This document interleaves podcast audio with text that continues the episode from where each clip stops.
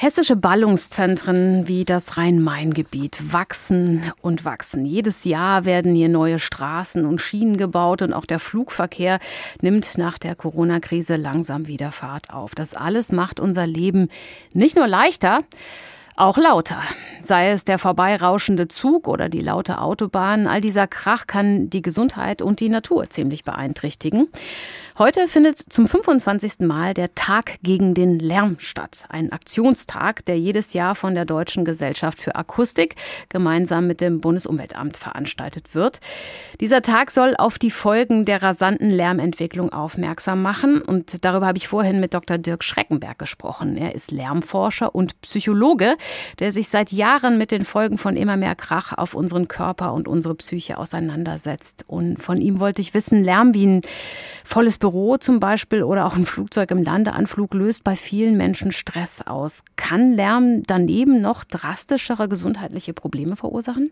Ja, in der Tat, weil äh, Sie haben das äh, Stichwort schon genannt, äh, Stress. Und das Problem bei dem Lärm ist, dass wir dem auf lange Sicht nicht entfliehen können. Also wenn wir an einer hochbelasteten Straße wohnen oder an einem Bahngleis oder in der Nähe eines Flughafens, dann haben Sie dort den Lärm permanent. Und wenn Sie dann permanent dem Stress, der durch den Lärm entsteht, ausgesetzt sind, dann kann das langfristige äh, Folgen haben, dass äh, sie erhöhte Erkrankungsrisiken haben, die stressbedingt sind. Und das sind dann Herz-Kreislauf-Erkrankungen oder eben auch psychische Erkrankungen wie zum Beispiel Depressionen. Es gibt ja auch unterschiedliche Formen von Lärm oder davon, was ich als Lärm empfinde. Also als Beispiel, wenn ich in der Einflugschneise eines Flughafens wohne, dann gehört das Geräusch startender und landender Maschinen äh, für mich zum Alltag. Aber der Partylärm vom Nachbarn, der macht mich trotzdem wahnsinnig. Genau, also Lärm ist halt schon auch eine subjektive äh, Angelegenheit. Also was das Objektive daran ist, das ist der Schall. Mhm. Das sind die Geräusche. Die kann man messen, die kann man berechnen. Äh, und die Geräusche werden dann äh, zum Lärm, wenn sie halt auf den Menschen treffen. Also letztendlich ist Lärm das Ergebnis einer, wie wir sagen, Informationsverarbeitung äh, der Geräusche.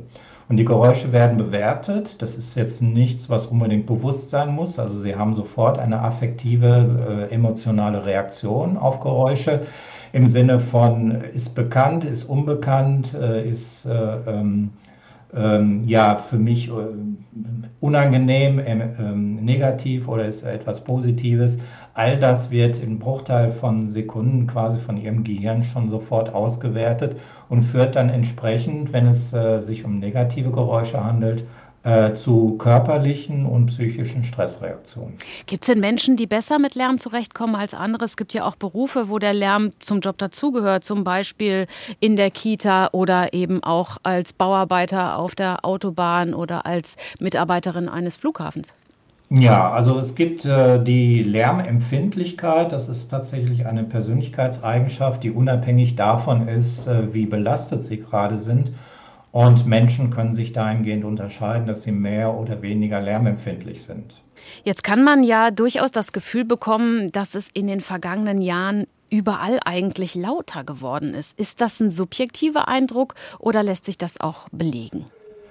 Das lässt sich auch belegen. Also es ist halt die Frage, was genau damit gemeint ist. Letztendlich, wenn Sie jetzt ein einzelnes Auto nehmen oder wenn Sie äh, bei der Bahn einzelne Waggons nehmen äh, oder Flugzeuge, dann sind die einzelnen Geräte schon im Laufe der Jahrzehnte leiser geworden. Mhm. Was zugenommen hat, ist halt die Menge.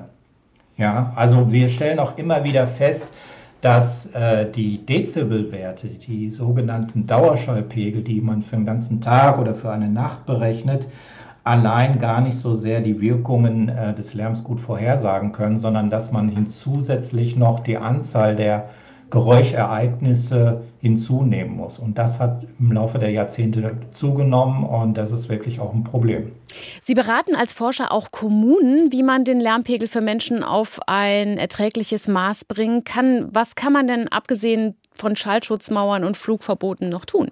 Nun, man kann sogenannte ruhige Gebiete schaffen, äh, Naherholungsgebiete. Ähm, das ist nachweisbar, dass wenn äh, Lärm jetzt als solches nicht unbedingt abgestellt werden kann, aber dass die Möglichkeit, Situationen und Orte zu schaffen, wo man sich von dem Stress erholen kann, ähm, das hilft schon gegen die Lärmwirkungen.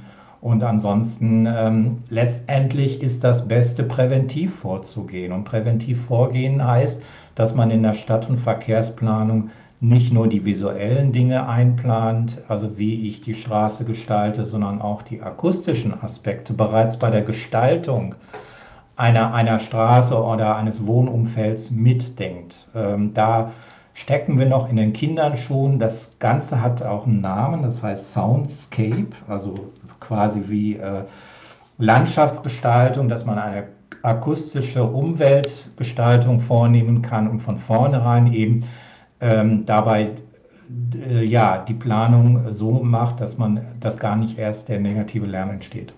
Haben Sie persönlich Strategien, um Lärm in Ihrem Alltag auszuweichen oder vielleicht auch auszublenden? Oder ist das auch abhängig von der Tagesform? Das ist sicherlich auch abhängig von der Tagesform. Aber wenn sozusagen äh, die Lärmminderung an der Quelle ähm, die, wo, wo der einzelne Bürger oder die einzelne Bürgerin nicht so viele Möglichkeiten hat, außer politisch aktiv zu werden oder sich an den lokalen Abgeordneten zu wenden. Ähm, wenn alles dies nicht mehr möglich ist oder schon ausgereizt ist, ja, dann sollte man schauen, dass man sich wirklich Momente der Ruhe schafft. Das kann sein, dass man innerhalb der Wohnung einen Raum hat, der vielleicht von der Straße oder überhaupt von der Lärmquelle abgewandt ist oder dass sie so, so etwas haben, wie es ja heutzutage gibt, diese Kopfhörer, no, sogenannten Noise Cancelling Kopfhörer, also die quasi die, die, Umgebungsgeräusche ausblenden und dass sie dann entweder gar nichts hören oder ähm, irgendeine Musik, die sie persönlich beruhigt äh, und für sie angenehm ist, dass sie sowas äh, dann sich eine Zeit lang einfach mal an einem Tag anhören und da Momente haben, wo sie dann zu sich kommen. Sagt Dirk Schreckenberg, Diplompsychologe und Lärmforscher am Zentrum für angewandte Psychologie, Umwelt und Sozialforschung in Hagen. Wir haben uns zum Tag gegen den Lärm über die Auswirkungen von Krach auf unseren Alltag und unsere Gesundheit unterhalten.